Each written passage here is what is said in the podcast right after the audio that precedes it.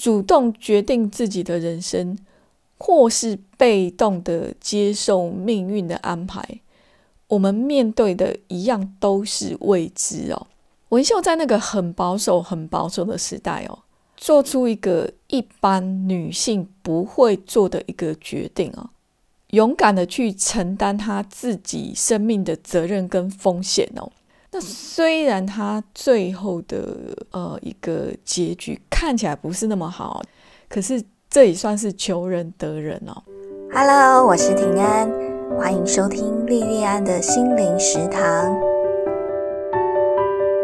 欢迎收听莉莉安的心灵食堂第六十七集的节目。今天要跟大家分享的电影叫《末代皇帝》。《末代皇帝》这部电影改编自中国皇朝最后一位皇帝爱新觉罗溥仪的自传。这本自传叫《我的前半生》哦，书名跟艺术的某一本小说名字是一样的。这部电影是由意大利、中国跟英国三个国家合作拍摄哦。导演是意大利人，叫伯纳多·贝托鲁奇哦。那就是在讲。溥仪他从一九零八年登基为皇帝到一九六七年过世的故事哦。《末代皇帝》这部电影它上映的时间是一九八七年哦。那个时候不知道你出生了没有？我那个时候还是一个国中生哦。在那个时候，这部电影它的讨论度非常非常高哦，因为它获得当年度。也就是第六十届奥斯卡奖，总共高达九项的奖项哦。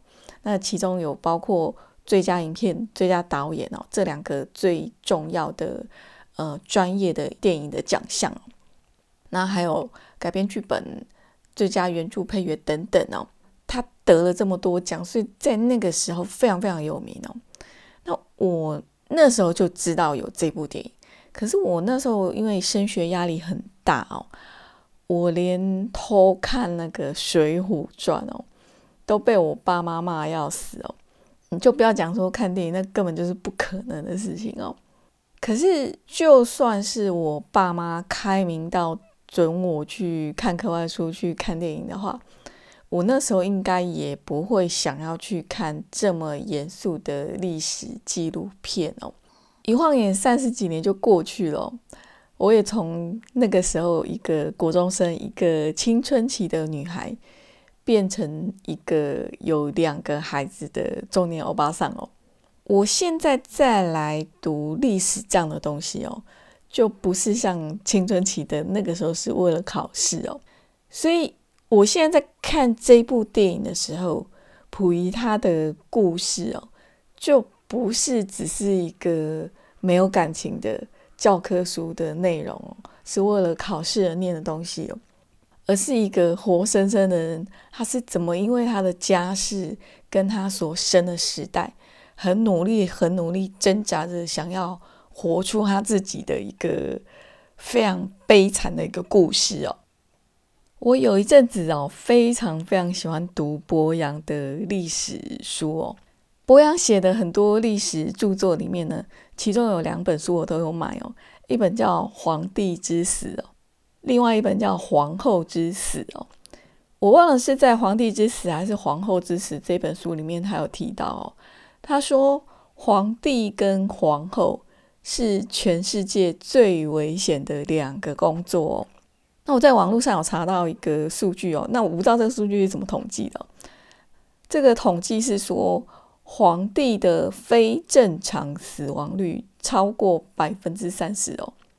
你看，像皇帝这么危险的一个职业哦，可是从我们知道的古代到二十世纪初期哦，二十世纪初期是已经包括中国在内的很多全球的专制帝制都已经走到末期的时候哦，到那个时候还是全世界的野心家，他冒着可能会被砍头的风险。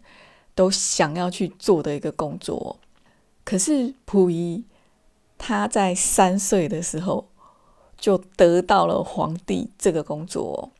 三岁的溥仪他就被迫离开他的妈妈，那还好，还有他的奶妈，他的奶妈叫王娇氏哦，还有他的奶妈王娇氏陪他到紫禁城去当皇帝哦。我自己是一个妈妈哈，而且我的两个孩子都是我自己亲手这样子带的。我自己这个妈妈的角色哈，让我在电影里面看到这么小的孩子哦，就被迫母子分离哦，其实是看了会觉得很心疼的。我很心疼溥仪的妈妈哦，我了解一个母亲。他面对这种母子分离，那个心里面的痛啊，那一定是非常非常痛哦。那我也很心疼这个三岁的孩子哦。你知道，三岁这个阶段的孩子，他还是最需要妈妈的时候哦。可是就被迫跟妈妈分开哦。溥仪他到九岁才断奶哦。这个时候，他的奶妈王娇氏哦，也被强迫就带离开紫禁城哦。一般小朋友他们断奶的时间大概是一两岁左右的时候哦，也有人特别晚哦。比方说，像我有一个学姐的女儿哦，她是到上小学才断奶哦。那她是每天晚上睡前哦，到小学以前，每天晚上睡觉以前，都一定要含一口晚安奶了，她才有办法好好的睡觉。其实对。亲喂的，就是妈妈自己喂的小朋友来讲哦，母乳它有两个功能哦，一个是就是食物的功能哦，那另外一个功能是心理的安抚的功能哦。那通常小朋友是大概在五个月以后，他就可以慢慢吃副食品哦。那从粥状的东西开始吃啊，然后呃会越来越可以吃像大人一样正常的食物哦。一旦他开始接受正常的食物，开始呢，母奶它的功能在心理上就会慢慢的越来越大过那个粮食的功能哦。像我的两个小朋友，他们大概也都是在半岁以后哦，他们只要心情没松快哦，心情不高兴，他们就会想要喝奶奶哦。后来我们家两个小朋友到一岁多的时候，都因为我自己个人因素，不得不强迫他们断奶的时候呢，两个小朋友都有经过很强烈的那种忧郁或是躁动期哦，就很像戒毒的那种戒断期这样子哦。其实对轻微的小小孩来讲哦，断奶是一个非常非常痛苦的过程哦。那对九岁断奶的。溥仪来讲也是哦，溥仪就曾经讲过，他说他为什么那么大还没有断奶哦，是因为他觉得奶妈的怀抱让他觉得非常的安全哦。自从奶妈离开以后，他身边就再也没有一个有人性的人哦。溥仪他虽然三岁即位没有多久之后，整个清朝就垮了，变成民国。可是，在民国之后呢，其实紫禁城都还是维持以前的一个编制哦，就是那个时候的中华民国会给紫禁城一大笔钱哦，让紫禁城还维持原本皇室的运作哦。在那个时候，民国之后，那个封闭的紫禁城的围墙里面哦，溥仪他还是那个皇帝哦。他看起来虽然还是拥有至高无上的权利哦，有很多很多的佣人啊仆人在伺候他哦，其实他是一个连一般的孩子最起码能够拥有的亲情都没有的一个孩子哦，而且不仅如此哦，他连可以讲什么话，可以娶什么老婆，他都没有自己可以选择的权利哦。后来他的眼睛出问题哦，我们在网络上看到溥仪的照片哦，他都有戴眼镜哈。其实他那时候刚开始发现他眼睛出问题的时候呢，紫禁城的那些王妃啊，那些人啊，就是以前留下那些妃嫔哦，根本就不准他配眼镜哦。他后来可以配眼镜，也是因为他那个时候的老师哦，是一个英国人叫庄士敦哦。庄士敦就用辞职去威胁他身边的那些妃嫔，还有他的那个大臣哦，是因为这样子他才有办法配眼镜哦。在儒家的文化里面呢，一直都很看重君子的概念哦。末代皇帝里面有一个桥段是在讲说，庄士敦刚到紫禁城没有多久的时候呢，那个时候溥仪他还是青少年哦。青少年的这个溥仪就跟庄士敦针对君子的定义哦，就有一段对话。庄士敦就说呢，君子是一个言行一致的人哦。结果你知道溥仪怎么回答庄士敦？溥仪就说他不是君子哦，他不被准许说可以讲出他想要说的话。因为他身边的人常常跟他讲说他应该说什么哦。庄士敦后来他就有评论哦，溥仪是全世界最寂寞的孩子哦。他在紫禁城里面就好像一个囚犯一样哦。从他登基到他逊位哦，他都只是一个囚犯哦。溥仪他的视力不是很好哦，他的这个视力其实不只是我们眼睛看得到的那个眼睛哦。是那个眼睛可以看得清楚东西的这个能力哦，在末代皇帝里面，这个视力其实也隐喻了他观看外在世界的视野哦。他被关在紫禁城里面，不准出去哦。紫禁城围墙所屏蔽的呢，其实不只是他的肉身哦，也是整个世界真实的状况哦。在紫禁城里面养了超过千名的官员、太监跟妃嫔哦，这些人拥护着他，保护着他，甚至期待着说以后可以再回到以前皇朝统治的时代哦。看起来这群人好像很尊敬他，为他好哦。可是实际上，这么一大群人，他们真正在意的呢，他们就只是想要透过溥仪。他们所在的这个舒适圈哦，可以持续的更久、更牢而已哦。像庄士敦就跟内务府大臣说，溥仪要养活一千两百名太监、三百五十名妃嫔，还有一百八十五名御厨、八百四十名侍卫哦，加上内务府官员跟一名内务大臣哦。这么多的人，他们都只关心一件事情哦，这一件事情就是中饱私囊哦。一九二四年哦，冯玉祥他派人把溥仪赶出紫禁城哦。其实溥仪他从懂事以后就一直想着要离开紫禁城哦，但我想他应该也没有想到说他竟然会是以被迫的方式离开哦。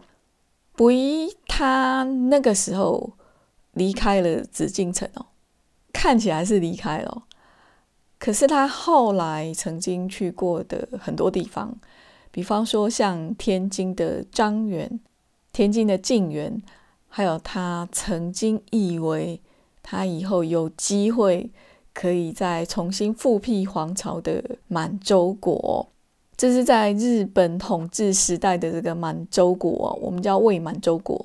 还有在二次世界大战日本战败以后，他以战俘身份待过的苏俄跟东北的抚顺战犯管理所，其实这些地方也都只是一个一个长得不一样的紫禁城而已哦。在那个时候，整个时代的环境背景底下，再加上他的身份哦。其实捕鱼他这一生一直以来都只是一个华丽的囚犯而已哦。跟着他这个华丽的囚犯一起被关在牢里的，还有他身边的两个很亲近的女人哦，一个是婉容皇后，一个是淑妃文秀。就是在他青少年那个时候，他在选妃的时候。同时给他的两个女人哦，婉容皇后这一生哦，几乎都是很悲剧的，可能是因为皇后的这个枷锁太沉重了。婉容皇后她这辈子始终都没有办法离开清朝旧皇室这个无形的监牢哦。可是她后来在天津时期，她也得不到溥仪对她的疼爱哦。他后来整个人因为很重度的忧郁哦，就染上鸦片的毒瘾哦，最后精神错乱哦。他最后连在哪里过世哦，现在历史资料都没有人知道哦。可是淑妃文秀就做了跟婉容皇后完全不一样的选择哦。一九三一年溥仪还在天津的时候呢，文秀那个时候就不顾所有人的反对哦，坚持要跟溥仪离婚，坚持要离开他那个他非常非常不喜欢也很不快乐的环境，跟他跟溥仪的关系哦。你想想看哦，一九三一年那个时候还非常非常保守哦。那个时候，即使是一般普通的女人要主动离婚哦，那一定都是会被视为是严重违反妇德哦，那一定会被骂到死哦。更何况说她的身份是一个皇妃哦，那根本就是大逆不道哦。这一场轰动全中国的离婚事件哦，那个时候的人叫这个事件叫“刀妃革命”哦。刀是那个菜刀的刀哦，在那个时候没有网络哦，淑妃文秀的堂哥哦，就在报纸上写文章，把他痛骂一顿哦。可是文秀他也没再客气哦，也在报上就直接回击他的堂哥哦，他就是一定要离婚，就是一定要切断他跟溥仪之间的关系哦。文秀他这一辈子完全没有离开中国。我在网络上读他回击他堂哥的文章哦，真的蛮厉害，条理清楚哦，而且他真的就是从呃理上来讲，也从法这方面去讲哦，真的超级的有条有理哦。我们去年的时候，不是很多人都熬夜追一个真实的事件，叫雷神之锤吗？就是那个。李静蕾跟王力宏的事件，那个李静蕾不是也是写了一大篇文章去讲他跟王力宏的事情吗？其实我在网络上读文秀回击他堂哥的文章哦，我觉得文秀他写的东西其实不亚于李静蕾写的东西哦，他的那个头脑的清楚，然后他笔道的锋利哦。完全也不亚于二零二一年底我们在追着看的这个雷神之锤事件的李静蕾哦，而且你要想想看哦，时代背景不一样哦，李静蕾她还是受过很高等的教育，然后在美国念书的呃一个很厉害的女性哦，可是文秀她一辈子都只待在中国，而且她是在那么久的一个保守年代。所以你把刀飞革命哦，再去跟雷神之锤相比哦，你就会觉得说，刀飞革命真的是比雷神之锤要厉害一百倍哦。那在《末代皇帝》这部电影里面呢，文秀他在雨天的时候离开这个跟溥仪一起居住的这个大宅院哦，然后他要走的时候呢，随从帮他撑伞哦。可是文秀就不要哦，我觉得基本上他这个就是一个隐喻哦，就是从那个时候开始，他宁愿淋雨哦，他也不再想要溥仪，还有以前旧皇室给他撑的伞哦。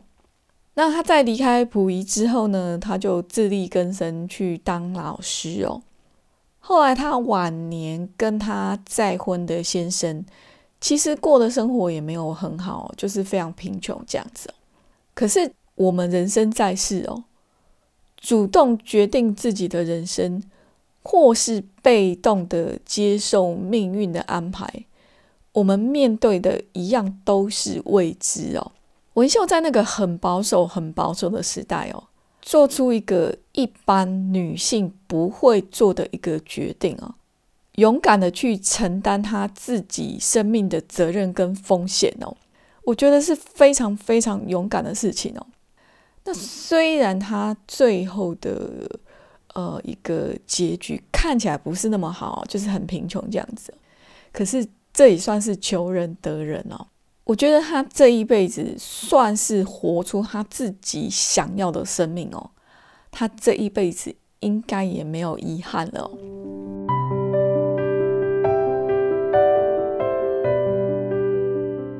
其实对所有的生物来讲哦，生存本来就是很严酷的事情哦，人类也是没有办法例外的哦。除了很少数、很少数的特例以外哦，其实大部分的人都很难抵挡得过大时代环境的变化哦。那像我是一九四九年战后婴儿潮的下一代哦，我们这一代很幸运，就是没有战争。我爸妈他们那一代是真的过得很贫困哦，可是我们这一代就已经都还不错了，所以真的跟我们上一代比，真的算非常非常幸运哦，没有战争，也没有贫困哦。那甚至我们比我们的下一代都还要好哦。我们下一代其实他们要面临的是整个，尤其像台湾经济状况不是那么好，然后现在又遇到疫情哦。那即使像我们这一代算是比较幸运的哦，我们也必须跟着时代的变化，要不断的努力学习，不断的调整自己的步伐，以求让自己可以更平稳、更扎实的活得好好的这样子。那这一波疫情从二零二零年初到现在已经快要两年了，新冠肺炎这个疫情影响了全世界人类的生活。我身边有一些公务人员的朋友哦，其实我有一段时间很羡慕他们哦，就是觉得他们过过的日子蛮闲的。你想想看，他们捧的又是不会破的铁饭碗哦。可是这些公务人员，他们在这一段疫情时间哦，刚好因为他们的工作跟这个防疫的东西有关哦，这两年他们过得真的非常非常辛苦哦。每天都加班到十一二点哦，然后还假日也都在上班哦，可能比很多民营企业都还要辛苦很多。这两年的疫情时间呢，刚好也是我的两个小朋友他们刚好进入学龄，然后刚好进入小学开始念书的时间哦。其实我一直都很心疼小朋友，他们从上小学以后呢，口罩就被视为是必需品哦。你想想看，像我们以前念书的时候，你哪会需要戴口罩啊？可是像我们家两个小朋友，他们上小学之后呢，口罩就是每天都要戴的东西哦，而且书包里面还被要求说一定要有好几个备用品哦。然后这两年因为疫情的变化哦，突然之间实体课程暂停，改成居家线上上课的状况。我们也已经经历过几次哦，然后原本排定的小朋友的校外教学哦，像我们家姐姐小学三年级的姐姐，本来今年也学校也有排校外教学，也是因为疫情的关系，就突然之间就取消了。我们都知道说，我们现在政府的策略就是要跟病毒共存哦，所以像我现在在录音的这个时候，台湾的确诊数哦，昨天。就是录音的前一天是八万多例哦，我不知道说你在听这一集的时候，台湾的状况、疫情状况是如何哦。可是现在已经很确定，我们的方向就是要跟病毒共存哦。然后像我们认识的一些朋友，他们就选择在家线上上课哦。我们小朋友的学校是实体跟线上，家长可以自己去选择哦。但是我还是让小朋友去学校哦。对于现在台湾的一个跟病毒共存这个策略，我当然也是会担心。可是我能够保护我的孩子多久？你更没有办法去预期说这个病毒会在我们的生活里面存在多久哦。如果它一直存在下去，存在很多很多年了。你也不可能一直把孩子关在家里面关那么多年啊！我只能做的就是认清楚事实哦，然后让自己跟小朋友都有好的身体，有好的抵抗力哦。这是我能够想得到面对这个大环境的一个唯一的方法。我们大多数的人都是非常非常渺小的哦，整个大环境的趋势跟变化哦。从来都不是我们有办法去抵抗的哦。我们能够选择的也只有顺流哦。可是跟溥仪比较起来哦，溥仪他也是在大时代的巨变底下生存的一个很有名的人哦。可是还好像我们这样子的平凡的人，我们还有跟我们周遭很亲密的亲人还有朋友，彼此很温暖的关心哦。那也还好，我们都还有为自己做出选择的自由哦。而且呢，我们现在有网络，即使我们在家里面不能出门，我们也都还可以透过网络去跟这个世界做很多很多的交流哦。不像捕蝇那个时候，就真的只能被关在紫禁城里面哦，被屏蔽掉很多很多的资讯哦。我看了《末代皇帝》这部电影哦。让我对溥仪跟婉容皇后有很深很深的同情哦。那这部电影让我觉得很感恩哦，很感恩能够生在现在这个资讯很开放的时代哦，可以拥有很多种不同形式的自由哦。